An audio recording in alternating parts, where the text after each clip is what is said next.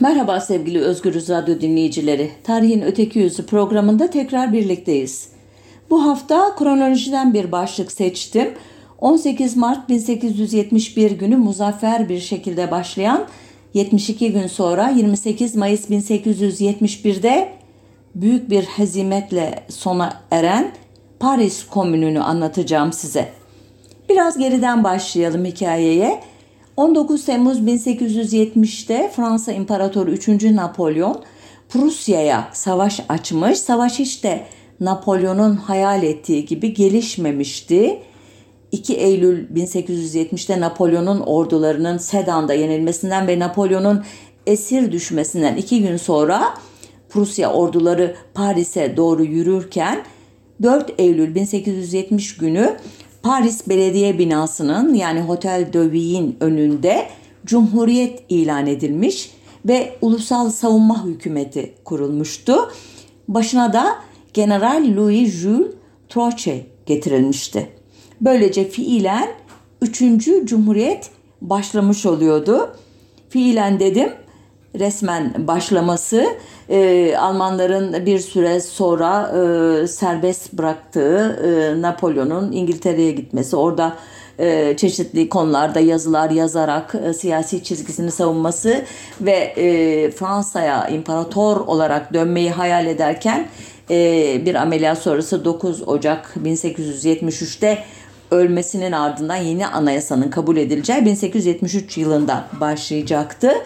Bu olaylar sırasında henüz şehzade olan 2. Abdülhamit'in e, savaşı Prusya'nın kazanacağına dair 100 sterline bir bahse girdiğini e, biliyoruz ve anlattıklarımdan da anlayacağınız üzere bahsi kazanmıştı Abdülhamit. E, şehzadeliğinde e, Avrupa'nın çeşitli borsalarında hisse alıp satan, e, işte değerli eşya alım satımı yapan, koleksiyonculuk yapan, böyle iddialara giren, bahisler oynayan Abdülhamit padişahlığı döneminde de e, bu e, merakını sürdürmüş ve çok büyük bir servet yapmıştır. Hatırlarsanız bu mecrada da buna dair bir program yapmıştım. Neydi konu? e, Abdülhamit'in mirasının Cumhuriyet döneminde nasıl e, ele alındığı, varisleriyle e, Cumhuriyet hükümetinin nasıl mücadele ettiği e, idi ana hatlarıyla. Devam ediyorum. E, bu ulusal e, savunma hükümetinin kurulduğu günlerde hayat Parisliler için e, bile çok zordu ki yabancılar için iki kat e, zordu e, yabancılar derken bizi ilgilendiren yabancılara dair birkaç cümle edeceğim için bu cümleyi kurdum. Defalarca söylemişimdir bir daha tekrarlamış olayım. Osmanlı İmparatorluğu'nun son dönemlerinde kabaca 1800'lerden itibaren Avrupa'nın üstünlüğüyle yüzleşilmesi ve bu durumun içselleştirilmesi sürecinde fikir adamları ya da Osmanlı münevveranı en e, çok bu devlet nasıl kurtulur e, sorusunu sormuştu. Böyle bir soruya cevap da kuşkusuz devlet eksenliydi.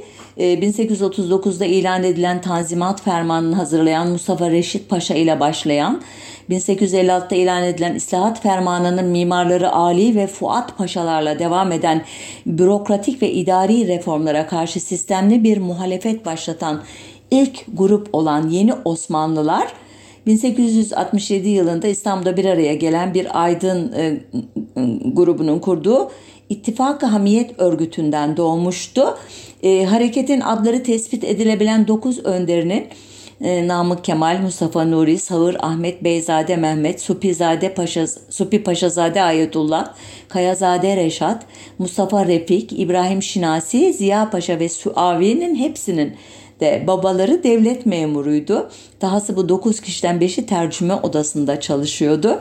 Bu bilgiyi niye verdiğimi e, açıklamam aslında gerekirdi ama aklınızda kalsın. Yani devlet kadroları içerisinde yetişmiş bir aydınlar grubundan söz ediyoruz. Bu yeni Osmanlılar iddialara göre 5 Haziran 1867 günü bir darbe ile anayasal düzene geçmeyi planlamışlar ama planlarının e, sarayın kulağına gittiğini anlayınca da e, grubun liderleri biraz önce adlarını saydığım kişiler Paris'e ve Londra'ya kaçmıştı. E, sürgünleri Paris'te yaşayan Mısır Hidiv ailesinden Mustafa Fazıl Paşa davet etmiş ve maddi himayesine almıştı. E, kaçmakta da haklıydı bu grup çünkü geride kalanların bir bölümü onar yıl süreyle Kıbrıs'ta bir bölümü de Rodos'ta sürgüne mahkum edilecekti. E, sürgünler Londra ve Cenevre'de Muhbir ve Hürriyet, Paris'te İttihat Gazetesi'ni çıkardılar. İttihat Gazetesi'nin direktörlüğünü yapan Mehmet Bey daha sonra Cenevre'de İnkılap yani Devrim Gazetesi'ni çıkardı. Ee, Mehmet Bey İnkılab'ın 28 Nisan 1870 tarihli nüshasındaki inkılap e, fikrine övgüler düzen yazısı e, o kadar radikal unsurlar içeriyordu ki e, Osmanlı İmparatorluğu'nun Paris Seferi Cemil Paşa İsviçre hükümetine başvurarak gazetenin kapatılmasını e, istemişti. E, Ebu Ziya Tevfik'e göre de e, Yeni Osmanlıların bazı üyeleri Simon Deutsche gibi birinci internasyonelin ve e, çağının önde gelen bazı düşünür ve eylem adamlarıyla çeşitli düzeylerde ilişkiler kurduktan sonra bile ilkelere dayalı bir program oluşturamamışlardı ve zamanla bir cemiyet olma niteliğini yitirmişlerdi. Küçük gruplara hatta tek kişilik birimlere bölünmüşler birbiriyle konuşamayacak hale gelmişlerdi. Sadece Paris'te yaşayan Namık Kemal, Reşat, Nuri ve Mehmet Beyler arasında gazetesiz ve politikasız bir dostluk ilişkisi kalmıştı. Şimdi e, hangi e, bağlamda bu Paris'te yabancılar için hayat e, zordur dediğimi e, anladığınızı düşünüyorum.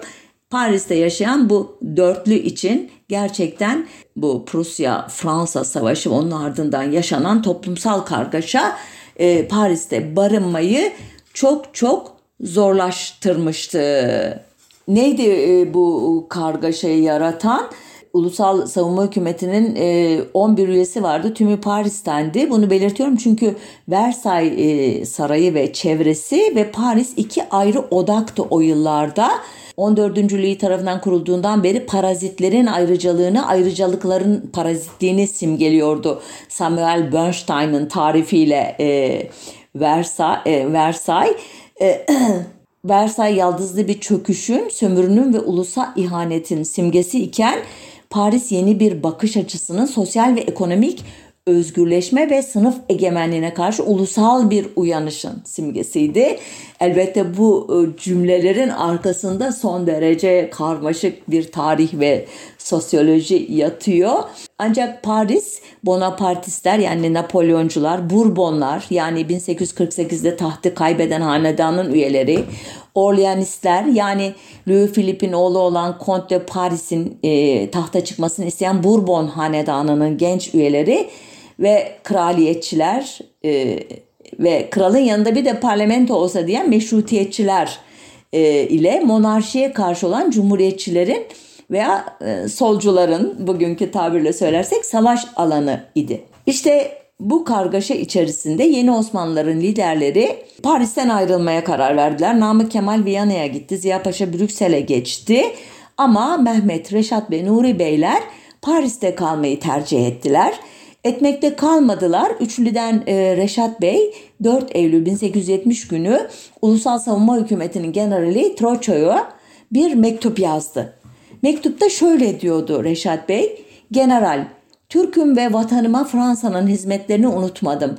Minnet duygusunun ve büyük bir millete zorunlu olan demokratik ruhun heyecanlarıyla General sizden rica ederim.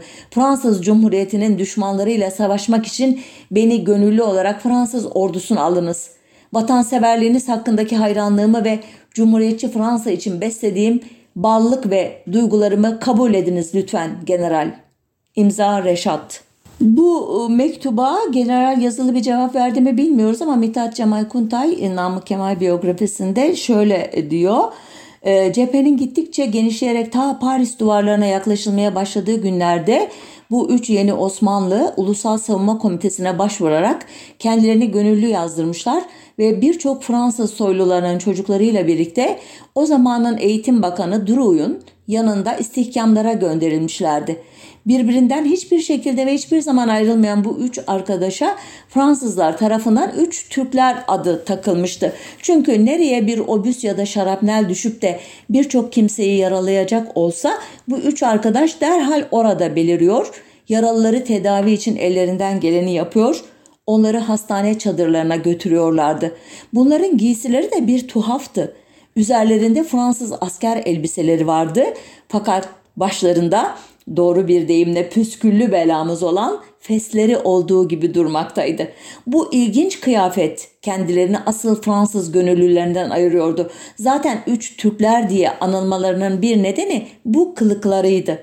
Ancak yaralılara yardım konusunda öyle değerli hizmetleri görülmüştü ki istihkamların her tarafında onların adı şefkatin karşılığı olarak değerlendirilmekteydi.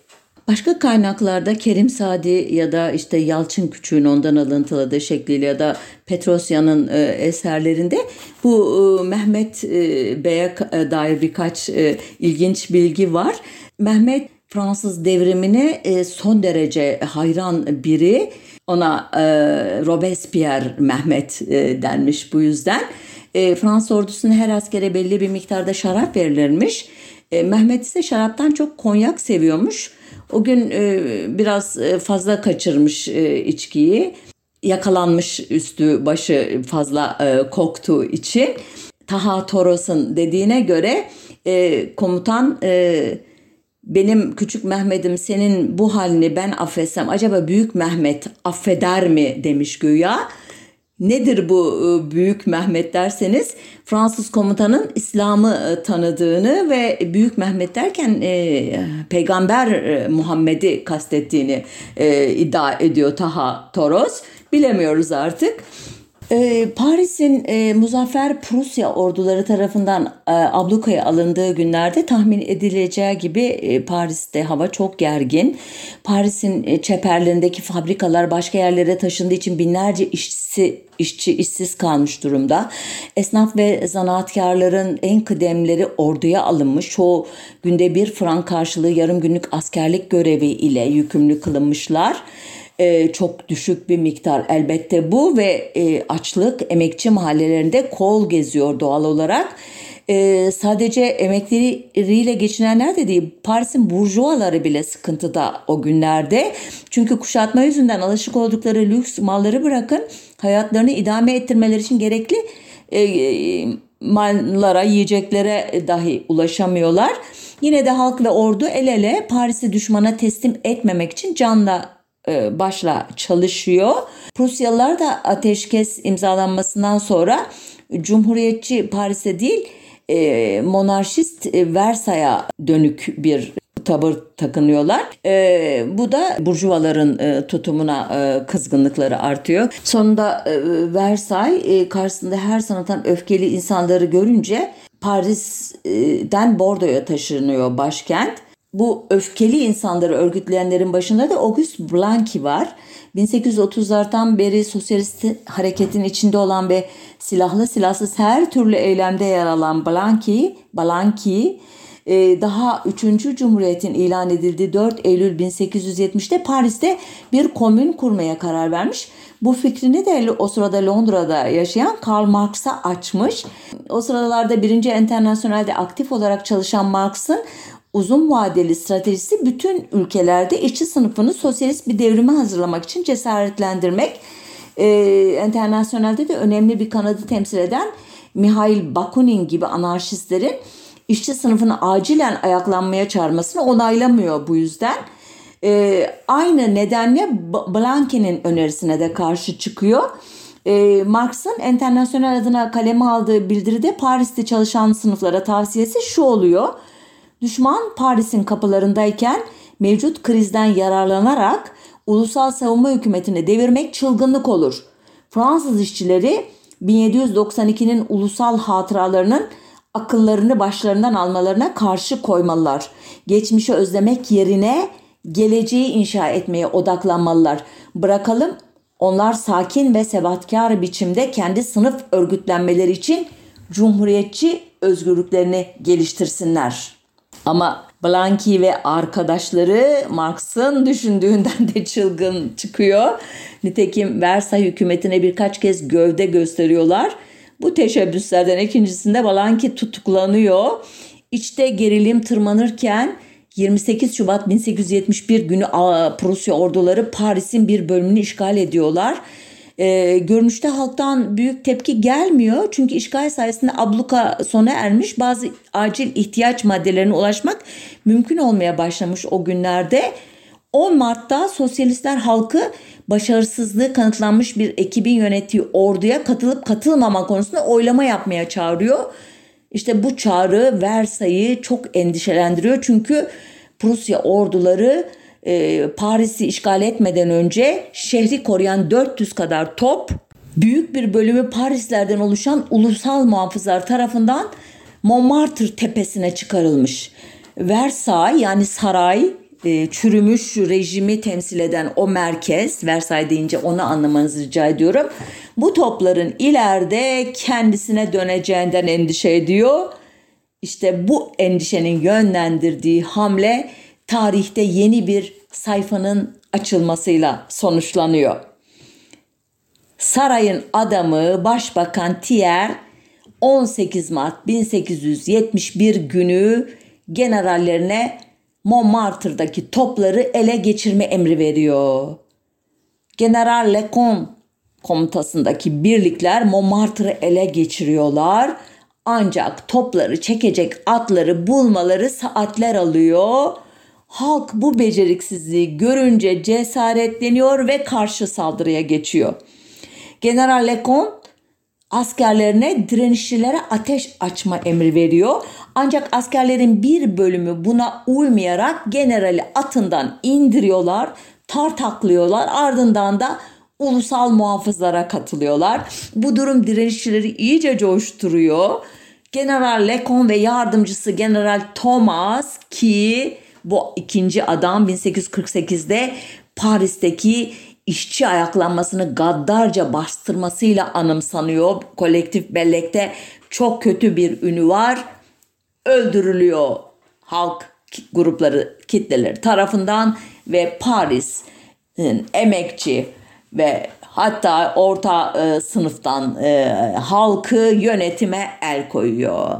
Paris'te artık Fransa'nın üç renkli bayrağı değil, isyancıların kızıl bayrağı dalgalanıyor.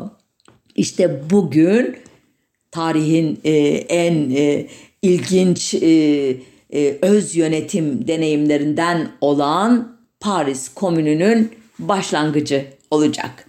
Halk topluca 1. Napolyon ve 3. Napolyon tarafından içeriği sakıncalı olduğu için yasaklanan La Marseillaise'i söylüyorlar. Fransız devriminin e, ünlü e, ulusal marşını. Thierry'in buna cevabı hapishanedeki binlerce mahkumun öldürülmesi oluyor. Neyse ki bu fasılda Balanki öldürülmüyor. Büyük bir şans eseri ya da onun öldürülmesinin kitleyi daha da e, öfkelendirileceği hesaplandığı için ardından Paris'teki asker ve polisler ve memurlar Versay'a çekiliyorlar. Geride sadece Fransız Merkez Bankası'nı koruyan küçük bir birlik bırakılıyor. Paris artık Parislilerin tarihte ilk kez bir halk kendi kendini yönetmeye başlıyor. Tarihte ilk kez ortalıkta sosyalizm, komünizm gibi terimler uçuşuyor ve bu tarihten 28 Mayıs 1871'e kadar geçen 72 günde çok ilginç olaylar, tecrübeler e, yaşanıyor. Hemen kafanızdan geçiyordur belki bu soru. Ne oldu bizim e, yeni Osmanlı 3 e, e, gencimiz Mehmet, Reşat e, ve Nuri Beylerimiz onlar da Paris Komünü'ne katılıyorlar. Bu e, bilgiyi e, e, Sovyet gözüyle Jön Türkler adıyla Türkçe'ye çevrilen e, e, Yeni Osmanlılar hakkındaki kitabın yazarı Yuri Petrosyan'dan öğreniyoruz. Kitabında 1879 tarihli bir birincil kaynağı atıf yaparak e, Mehmet, e, Reşat ve Nuri Fransız ordusuna girdiler ve savaşlara katıldılar. Paris'in ve Paris Komünü'nün kuşatması sırasında bu her üçü de bazı bilgilere göre şehirde kaldılar ve şehrin savunmasına komünacılarla katılarak aktif olarak çalıştılar. Bir Türk komüncü e, bu Jön Türklerin doktrininde yeni bir aşamaydı diye yaz, yazıyor kitapta. Böyle bir bilgi var. mantıklı da görünüyor. E, generale yazdıkları e, mektupta zaten Fransız ihtilalinin değerlerine, cumhuriyetçi geleneğe bağlı olduklarını belirtmişti Reşat Bey bu üçlü adına. E, üçünün de Paris'te oldukları düşünülürse herhalde Versailles güçlerine değil Cumhuriyetçi Parislere katılması son derece mantıklı. Komüncüler 26 Mart'ta olabildiğince demokratik yöntemlerle yöneticilerini seçiyorlar. 92 kişinin 44'ü yeni Jacoben veya Balankist. Bunları açıklamayacağım uzun uzun. Her birinin tarihsel arka planı var bu kavramların. 18'i prodoncu yani anarşist, 21'i ılımlı ve radikal cumhuriyetçi. Geri kalan 9 kişi ise ya iki kez seçilenler ya da boş kalan koltuklarmış. Bunlar tabii daha sonradan anlaşılıyor. Örneğin Balanki var hapiste. E, o da seçilmiş temsilci olarak. İtalyalı Cumhuriyetçileri temsilen seçilen Giuseppe Garibaldi. O sırada İtalya'da. Doğal olarak onun koltuğu da boş. E, bu 1848 devriminden çocuğun olan Prudoncular e, anarşistler ya da aktif sendikacılar ve işçilerin sorunlarını çok iyi biliyorlar. Ee, ancak onlara göre de siyasal katılım sendikal örgütlenmeden daha önemsiz. Yani bu e, oluşumda varlar ama kafalarında hala sendikacılık yapmak var. Yeni Jacobenler adlarından da anlaşılacağı gibi 1789 ihtilalinin ve 1792'deki o radikal merhalesinin siyasalarını özlem duyan e, kişiler ama bir gruptan ziyade çoğu tek tek e, şahsiyetler olarak tarif ediliyor kaynaklarda ve bu bireycilikleri de konsey çalışmalarını e, büyük ölçüde engelleyecek. Balanki'ye aşırı bağlı olan Balankistler ise devrimin bir grup enerjik adamın iktidarı ele geçirmesiyle başlayacağını ve diktatörlüğün iktidarın kitleler tarafından devralınmasına kadar süreceğini düşünüyorlar. E, dolayısıyla demokratik seçimler gibi konulara pek sempati duymuyorlar. Cumhuriyetçiler ise monarşi kadar olmasa bile sosyalist fikirlere uzaklar. Özetin özeti bu yönetim kadrosu içinde radikal e, sosyalistleri barındırsa dahi siyasi açıdan e, bir sapma içinde olan, sol sapma içinde olan kadrolar ile e, diğer tarafta da bolca e, işte daha sağ hatta e, ki gruplardan oluşuyor. Paris'teki gelişmeler e, kısa sürede e, Lyon, Marsilya, Toulouse, Bordeaux, Saint-Étienne, Grenoble, Narbonne, Limoges ve Creusot gibi e, şehirlerde duyuluyor ve oralarda da küçük çapta isyanlar oluyor. Ama bütün bu komünler kısa sürede bastırılıyor Parisliler tek başına kalıyorlar yani. Ancak komün, Paris komünü tek başına olmakla birlikte e, başkent gibi çok önemli bir merkezde olmanın e, avantajlarıyla e, çok ilginç e, adımlar atmaya uygun bir sosyoloji ihtiva ediyor. Neler yapıyorlar? 2 Nisan'dan itibaren Versay birliklerinin sürekli bombardımanı altında çalışmaya başlayan komün idaresi ilk olarak sıkı yönetimi, askeri mahkemeleri ve sansürü kaldırıyor. Tüm siyasi tutukları salıveriyor ardından genel af ilan ediyor. Giyotinle ölüm cezası kaldırılıyor ki biliyorsunuz Fransız ihtilalinin ve arkasından o radikal termidor döneminin korkunç bir e, cezalandırma aracı bu. E, daha sonradan tekrar e, gelecek e, ceza sistemin içerisine girecek ama komüncüler buna çok önem veriyorlar. Mecburi askerliğin yerine Parislerden oluşan ulusal muhafızlar geçiriliyor. Kuşatma sırasında e, aşırı yükselen kiralar düşürülüyor. Boş evlere evsizler yerleştiriliyor savaş dolayısıyla ordu ihtiyaçları için el konan alet, edevat sahiplerine iade ediliyor. Para karşılığı eşyaların rehin bırakıldığı dükkanlar kapatılıyor. Buralardaki eşyalar yoksullara dağıtılıyor. Fırınlarda ve demir yollarında gece mesaisi kaldırılıyor. Okullardan din dersleri kaldırılıyor. Kiliseye ait değerli eşyalara halk adına el konuyor. Dini vakıflar ilga ediliyor yerine dayanışma sandıkları oluşturuluyor. Bir de yapılmasına karar verilen ancak uygulama fırsatı bulunamayan güzel şeyler var. e, borçların ödenmesi ertelenecek ve faiz kaldırılacaktı ama yapılamıyor. Yönetimde yer alacak olanların işçi maaşlarıyla aynı olacaktı ücretleri. Bu tam sağlanamıyor.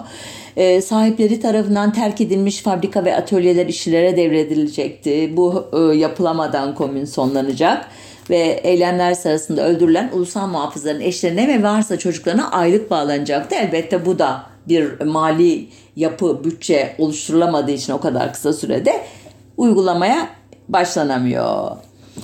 Komün 9 komisyon halinde çalışıyor. Bunlar savaş, finans, adalet, İAŞ, dış ilişkiler, kamu hizmetleri, gizli polis, eğitim ve çalışma komisyonları. Ne kadar e, e, bürokratik bir tutum aslında ama tabii elbette öz yönetimi yürütmek için bu e, iş bölümü de gerekiyor.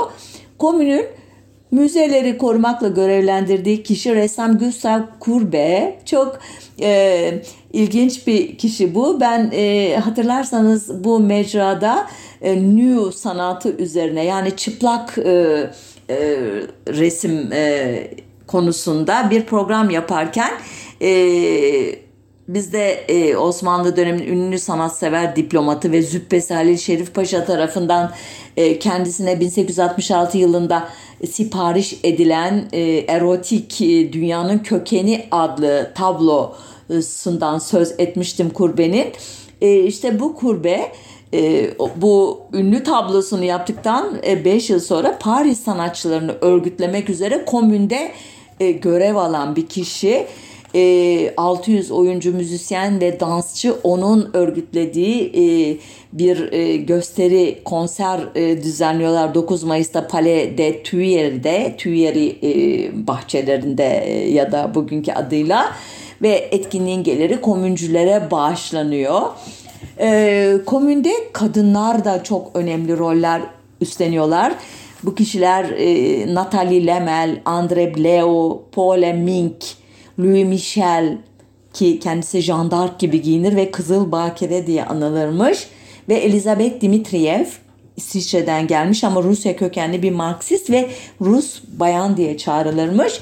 Bu kadınların öncülüğünde kadınlar hastalara yardım ediyorlar. Çocuklarını ve e, kocalarını cesaretlendiriyorlar. Onlara yemek hazırlıyorlar. Söküklerini dikiyorlar ancak şunu eklemeliyiz ki e, alt kademelerde kadınların seçme ve seçilme haklarını tanımamış komüncüler dahi dolayısıyla mahalle komitelerinde kadın üye yokmuş. Bu da kadın meselesinin gerçekten her dönemde çok e, başat bir e, mesele olduğunu, hep çözümünün ertelendiğini düşündürüyor ki komün gibi gerçekten demokratik bir yapıda dahi durum bu imiş. Kuşatma yüzünden e, Paris'le doğrudan iletişim kuramayan uluslararası sosyalist camia ise e, bu ana kadar anlattığım şeyleri kulaktan dolma bilgilerle e, anlamaya çalışıyorlar. Başta Balanki'nin fikrini çılgınca bulan Marx, nihayet çalışan, düşünen, kavga eden ve kanayan Paris diyor. Ancak İngiliz sendikacılar komünü fazla radikal buluyorlar. Öyle ki Engels'in yaşlı annesi bile Paris'in kızıl gangsterlerin eline geçtiğine inanıyor.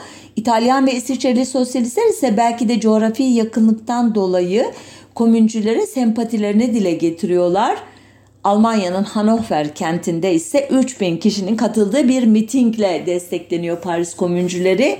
Ancak yine de çok zayıf bir destek var.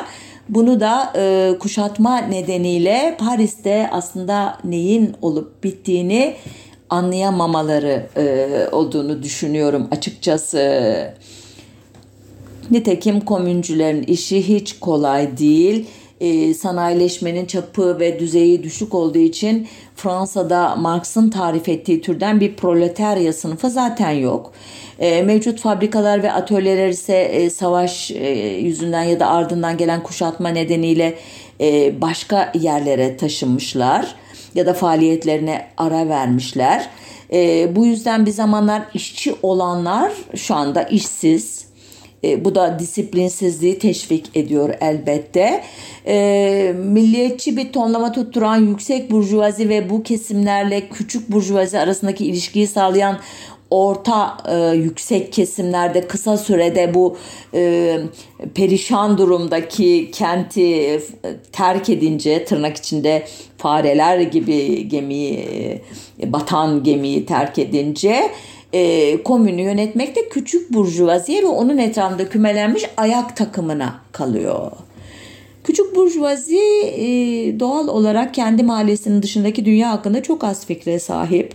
Büyük organizasyonlarda yer alma tecrübesi yok. Dolayısıyla böylesi devasa bir or olayı organize edemiyorlar. E, halbuki işçi sınıfı güçlü olsaydı onların hem üretimden gelen disiplinleri hem de sendikalaşma gibi henüz çok e, güçlü olmasa da e, örgütlü olma tecrübeleri e, sanıyorum e, komünü e, daha uzun sürede ayakta tutmaya yarardı. Ama başta da dediğim gibi artık e, böyle bir e, işçi sınıfı e, yok Paris'te işsizler takımına dönüşmüşler e, ya da küçük burjuvazi hem beceriksiz hem de e, beklentileri çok yüksek.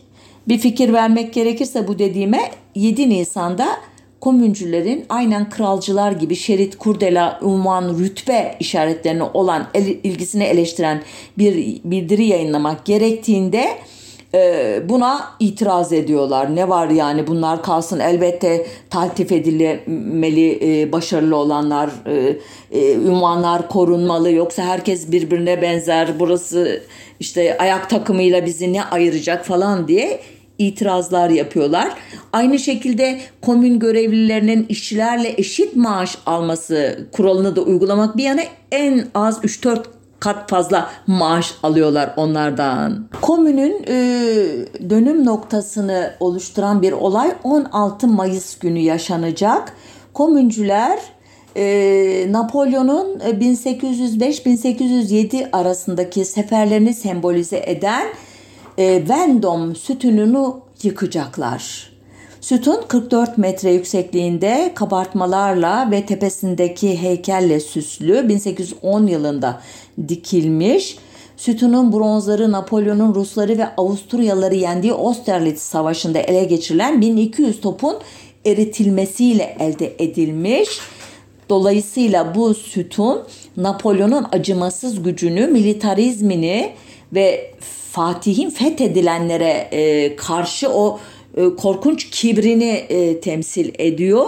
Komüncüler bu sütunu yıkarak yanlış tarihi düzelttiklerini düşünüyorlar ki e, Versailles Sarayı'nda toplanan rejim yanları için ise bu tam bir barbarlık. Gerçekten çok görkemli bir sütun. E, komüncüler için yıkması ne kadar kolaysa Versailles'dakiler için de yıkılmasını izlemek o kadar acı verici. Sarayın e, komüncülere karşı nihai e, hamleyi yapmaya karar vermesi bu olayla ilişkili e, görünüyor ya da en azından sembolik açıdan sütunun yıkılması e, karşı tarafa bir enerji vermiş görünüyor, bir gerekçe e, sunmuş görünüyor. Önce sadece küçük bir birlik tarafından korunduğu halde komüncülerin el koymayı bir türlü başaramadığı Fransız Merkez Bankası'ndaki paralar Versay'a kaçırılıyor. Bu Versay'ın silahlanmasını kolaylaştırıyor. Artık paraları var. Çünkü halbuki komüncüler o e, paraları ellerine geçirebilselerdi muhakkak onlar belki çok e, güçlü bir savunma kuracaklardı. Bu büyük bir hata olarak e, kaydedilmiş tarihçiler tarafından. E, bu sırada e, Başbakan Thier e, Almanlarla, Prusyalılarla esil pazarlığı yapıyor. Ki biliyorsunuz Prusya'dan Alman devletinin kuruluşuna geçen süreçte bu savaşla ilintili 1871 aynı zamanda Alman devletinin modern anlamda Alman devletinin kuruluş tarihi ve Almanya'nın ilk şansölyesi yani başbakan olan Otto von Bismarck İleriki yıllarda Thier'in barış görüşmelerinin yapıldığı Frankfurt şehrinde kendisine komüne müdahale edip etmeyeceğini sorduğunu açıklayacak. Yani düşünebiliyor musunuz? Thier kendi halkına karşı kısa süre önce yenildiği Almanlardan yardım istiyor ve gelip acaba Paris'teki komünü siz ezer misiniz bizim yerimize diyor. Komüncü fikirlere hiç sempati duymayan Bismarck salınan esirlerin komüncülere karşı kullanılacağını anlayınca da esirleri serbest bırakmaya karar veriyor.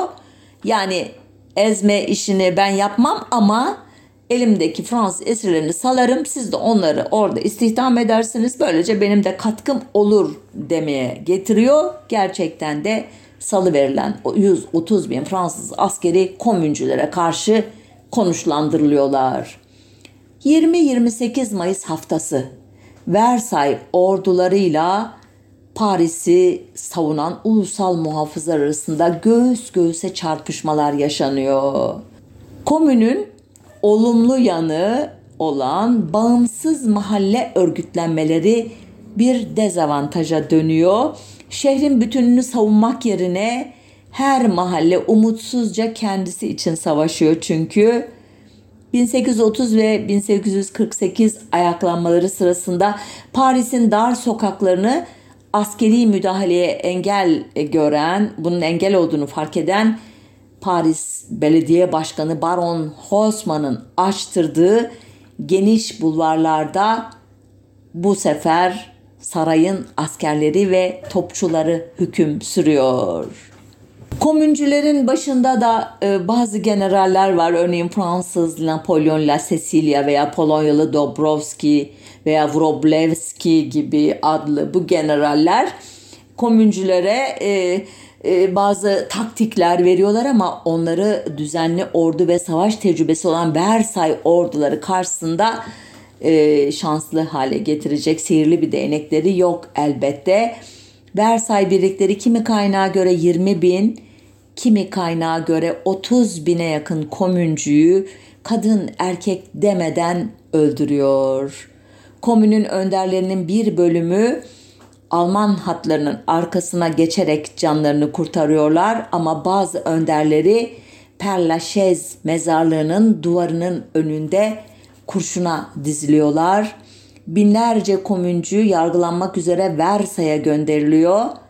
Suçlamaların önemli bir kısmı ateistik başlığı altında toplanmış. Çünkü son haftaki çarpışmalar sırasında bir grup papaz komüncüler tarafından öldürülmüş. Böylece 18 Mart 1871'de başta da söylediğim gibi şanlı bir şekilde başlayan Paris Komünü 72 gün sonra 28 Mayıs 1871 günü kanlı biçimde sona eriyor. Komünün ezilmesinin ardından elbette e, yargılamalar başlıyor ve idamlar elbette suçlananların bir kısmı idam edilirken birçoğu ağır hapis ve çalışma cezasına çarptırılıyor. Bir bölümü de Pasifik'teki Fransız sömürgesi Yeni Kaledonya adasına gönderiliyor. Amaç hem cezayı şiddetlendirmek hem de sürgünler yoluyla adanın yerlisi kanakları tırnak içinde medenileştirmek. Özel bir cezalandırma örneği olarak da komünün sanat komitesi başkanı Gustav Kurbe 7 Haziran'da tutuklanacak suçlama Vendom sütununun yıkılmasına öncülük etmek. Halbuki daha önce söylemedim kurbe yıkımı önlemeye çalışanlar arasında. Nitekim onun sayesinde Louvre Müzesi'ne hiçbir zarar gelmiyor. Ee, ancak e, Versay'ın onu affetmeye hiç niyeti yok. Tutukluyorlar ve e, yargılıyorlar. Bu sürede yazdığı bir mektupta şöyle anlatıyor başına gelenleri kurbe. Beni soyup soğana çevirdiler, mahvettiler, alçalttılar. Küfür ve adilikler arasında Paris ve Versay sokaklarında sürüklediler.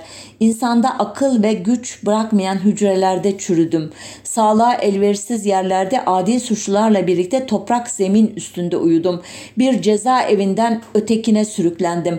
Can çekişenlerin yanında, hastanelerde, cezaevi arabalarında insan gövdesinin sığmayacağı daracık çukurlarda boğazıma tüfek ya da tabanca dayalı bir durumda dört ay yaşadım.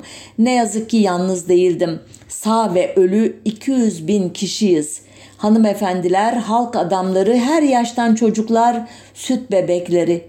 Anasız babasız Paris sokaklarında dolaşıp duran her gün binlercesi hapse atılan çocukları saymıyorum.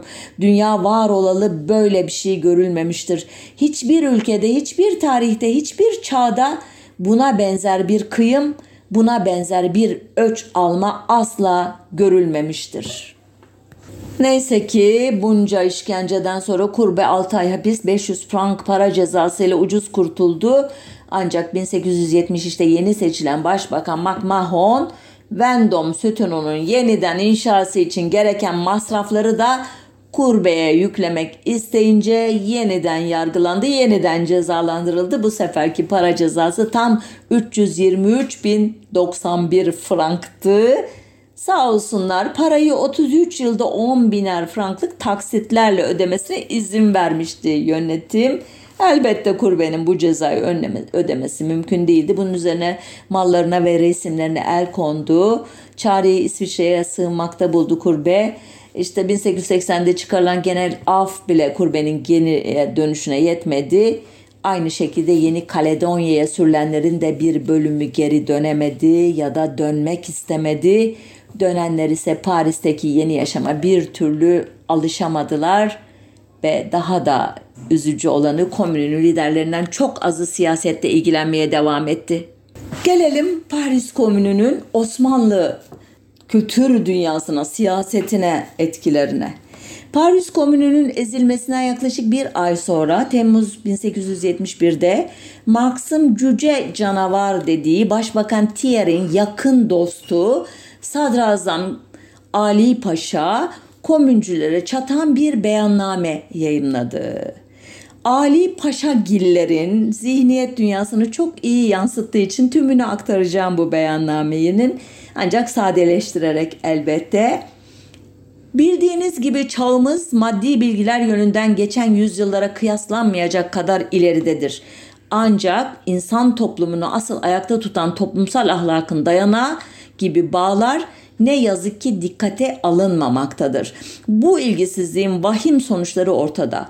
İşçiler sermayedarlarla servet ve refahça eşit olmak için mevcut malları bölüşmek gibi tehlikeli, sakıncalı fikirlere kapılmışlar. Yalnız o kadar da değil. Hükümet yönetimine ortak olmakta istiyorlar. 1860-1861 yıllar arasında beliren bu tehlikeli düşünceler şu 9-10 yıl süresince habis ruhlar gibi Avrupa'nın her tarafına yayılmıştır. Bu nitelikli kişilerden oluşan cemiyetin adı Enternasyonel'dir. Enternasyonel'in Londra'da bir merkezi, Amerika ve İsviçre'de şubeleri vardır. Üyeleri çoğalmış, sermayesi artmıştır.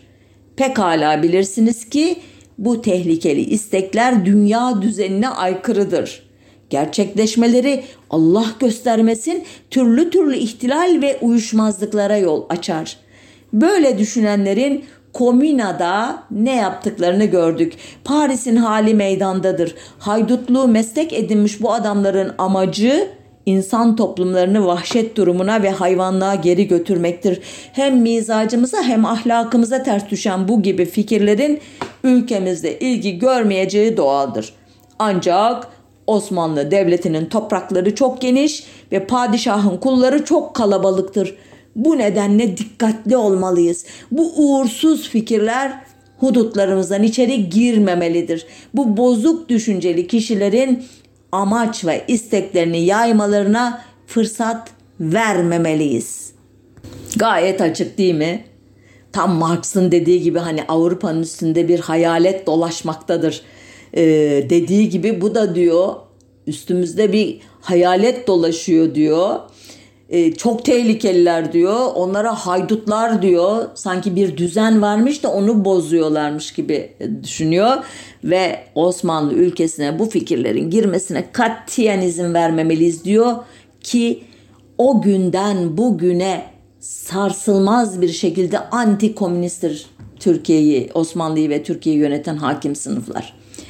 İlginçtir Ali Paşa bu emirnameyi yayınladıktan sonra çok yaşamayacak. 8 Eylül'de 1871 8 Eylül 1871'de Bebek'teki yalısında 58 yaşında ölecek. Şimdi komünün Osmanlı ülkesindeki ilk yankısı böyle negatif oldu. İkinci yankısı komün ilan edilmeden önce Viyana'ya giden Namık Kemal e, e, üzerinden e, ulaşacak Osmanlı başkentine. Namık Kemal e, Viyana'dan Londra'ya geçmişti. Orada Hamisi Mustafa Fazıl Paşa'nın desteğiyle Muhbir gazetesini çıkarmıştı ama diğer yeni Osmanlı Ali Suavi ile Sarıklı İhtilacı diye anılan e, yeni Osmanlıların en muhafazakar ama en radikal fikirleri olan e, üyesiyle anlaşmazlık üzerine muhbirden ayrılmış. 1871 yılında da sarayın affıyla İstanbul'a dönmüştü. Yani komüne şahit olmamıştı. Ancak Namık Kemal İstanbul'a döndükten sonra başına geçtiği İbret Gazetesi'nin 12 Haziran 1872 tarihli nüshasında komüncüleri savunmak için kaleme aldığı ünlü reddiyesinin sonunda ki şöyle bir ifade kullanıyor. Far de Bosfor'un ki İstanbul'da yayınlanan Le Phare du Bosfor adlı Fransızca gazeteyi e, kastediyor. Phare de Bosfor'un bahsettiği makalenin yazarı yani Reşat Bey daha Versaylıların silahlı zulmüyle dökülen kanları sokaklarda akarken Paris'te idi. Mahkemelerde komün taraftarlarını itham edenleri ve müdafaa eden avukatları dinledi. İki tarafın fikirlerini tutan gazeteleri okudu diyor ve böylece komüncülere sıcak bir selam gönderiyor ki bu yazıdaki bazı ifadelere bakılırsa komünün yenilmesinden sonra Paris'te kalan Reşat Nuri ve Mehmet Beyler 1872 yılında demek ki ülkeye dönmüşler ve ibrette komünün tarihçesini ve ideallerini anlatan yazılar yazmışlar ve şunu da başka kaynaklardan biliyoruz ki bu üçlüden Mehmet Bey, Robespierre Mehmet Bey 1874 yılında vefat etmiş. Diğeri ne zaman ölmüş bakmadım açıkçası. Bir ara rastlarsam e, şeye e, döner e, söylerim. Komünün Osmanlı ülkesine etkileri de bunlarla sınırlı. Ama e, bu mecradaki ilk programlarımdan biri Osmanlı ülkesinde Marx, Engels, Lenin'in e, fikriyatı e, konulu idi. Onu bulur da e, dinlerseniz Osmanlı entelektüellerinin, münevverlerinin bu adını andığım kişiler hakkında, sosyalizm, komünizm hakkındaki son derece negatif e, e, düşüncelerini bizzat e, onların e, sözcükleriyle öğrenebilirsiniz. Sanıyorum ikinci, üçüncü ya da işte en fazla beşinci programda e, bunu anlattığım program. Peki Balanki'ye itiraz eden e, Paris Komünü e, deneyimini e, o sırada e, kafasındaki işçi sınıfı ayaklanmaları içerisinde bir yere oturtamayan e, Marx e, nasıl e, etkilendi komünden? Nisan 1871'de yani Paris Komünü henüz ayakta iken birinci Enternasyonel'deki yol arkadaşlarına gönderdiği mektupta şöyle demişti. Tarih bu büyüklükte bir örneğe sahip olmadı. Paris'teki mücadele ile birlikte işçi sınıfının kapitalist sınıfa karşı verdiği mücadele ve onun devleti artık yeni bir aşamaya girdi. Mayıs 1871'de yani Paris Komünü ezildikten sonra komün deneyiminin güçlü ve zayıf yanlarını bir kez daha değerlendirdi. Ancak Fransa'da İç Savaş adıyla yayımlanan bu beyanname 1934 yılına kadar basılmadığı için pek bilinmedi. 1872'de ee, ilk baskısı 1848'de yapılan Komünist Manifesto'nun yeni baskısına yazdıkları ön sözde Marx ve Engels komün ile birlikte kanıtlanmış olan en önemli gerçek işçi sınıfının basit anlamıyla geçmişten hazır olarak aldığı devlet makinasını ele geçirmek ve kendi amaçları için kullanmakla yetinemeyeceğidir dedi. Yani eski makinayı ele geçirmek değil, yepyeni bir makina kurmak gerektiğini fark etmişti bu deneyimden. 1881 yılında Marx'ın komünün e, sosyalist ve demokratik nitelikli bir oluşum olduğu yolundaki e, değerlendirmelerin yanlış olduğuna dair e, ifadeleri var. Sonuçta komünün dersleri Marx'ın devlet ve devrim teorilerini geliştirmesinde çok etkili oldu. Ancak Paris Komünü deneyimi ondan en çok e, etkilenmesi gereken ezilen sınıflar ve geniş halk kitleri arasında yeterince bilinmedi, konuşulmadı. E, Türkiye e, pratiğini de e, yakından biliyoruz. sol çevreler dışında hiç ilgi çekmedi. E, hatta sol çevrelerde belki son yıllarda ilgileniyorlar Paris Komünü'yle. Evet programımızı bağlayalım artık. Komüncü şair Jean-Baptiste Clement'in 1866 yılında yazdı ancak 5 yıl sonra komünün kahraman kadınlarından e, hemşire Louis Michel'e adadığı Kiraz Zamanı adlı şiiriyle e, bitirmek istiyorum programı. Louis Michel yenilgiden sonra Yeni Kaledonya'ya sürgün edilmiş ve 1905'teki ölümüne kadar gezgin anarşist eylemci olarak sürdürmüş yaşamını.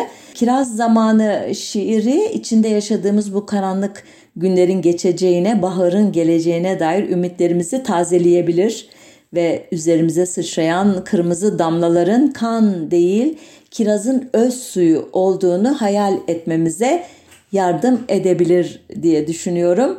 E, şiiri Fransızcadan çeviren Güven Güner 1992 tarihli bir çeviri bu. İnşallah hakkını vererek okuyabilirim. Hata edersem affola. Kiraz zamanı. Kiraz zamanı şarkısını söylediğimizde neşeli bülbül ve alaycı kara tavuk da olacak şölende. Güzeller, güneşin aşıkları çılgına dönecek. Kiraz zamanı şarkısını söylediğimizde alaycı kara tavuk daha güzel çalacak ıslığını ama kısadır kiraz zamanı. Sevgilimizle düşler kurarak toplamaya gittiğimiz salkın küpeli, aynı giysili aşk kirazları yaprakların üstüne bir kan damlası gibi düşer. Ama kısadır kiraz zamanı. Düşler kurarak topladığımız mercan küpeler kiraz zamanındaysanız eğer ve korkuyorsanız kederli aşklardan sakının güzellerden. Dayanılmaz acılardan korkmayan ben yaşamayacağım bir gün acı çekmeden. Kiraz zamanındaysanız eğer acılı aşklarınız da olacak. Seveceğim daima kiraz zamanını, kalbimde açık bir yara gibi taşıdığım o zamanı ve talih bana sunduklarıyla asla dindiremeyecek acımı. Seveceğim daima kiraz zamanlarını ve kalbimde sakladığım anısını. Hoşçakalın.